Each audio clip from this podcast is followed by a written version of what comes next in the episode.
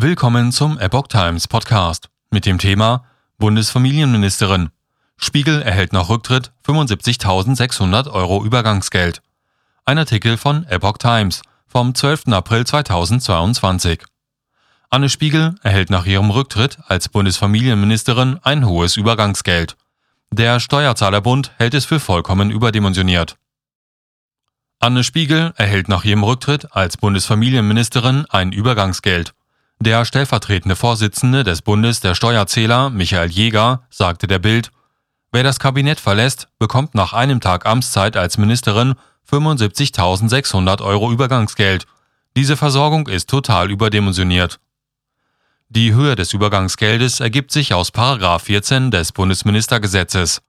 Laut Bild erhält Spiegel 4,5 Monatsgehälter, seitdem sie seit Anfang Dezember das Familienministerium führte.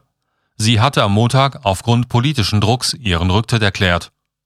Ich habe mich heute aufgrund des politischen Drucks entschieden, das Amt der Bundesfamilienministerin zur Verfügung zu stellen. Ich tue dies, um Schaden vom Amt abzuwenden, das vor großen politischen Herausforderungen steht. So Spiegel. Emotionaler Auftritt am Wochenende.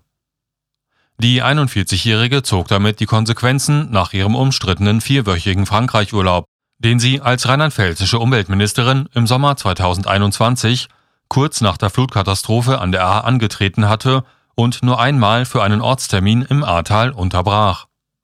Erst am Wochenende ist dies bekannt geworden und bei einem emotionalen Auftritt hatte Spiegel den Urlaub am Sonntagabend als Fehler bezeichnet und sich dafür entschuldigt.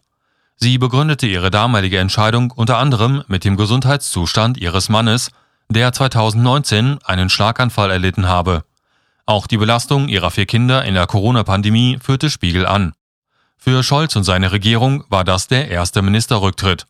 Gut vier Monate nach Amtsantritt der Ampelkoalition müssen die Grünen für das Familienresort eine neue Ministerin oder einen neuen Minister benennen.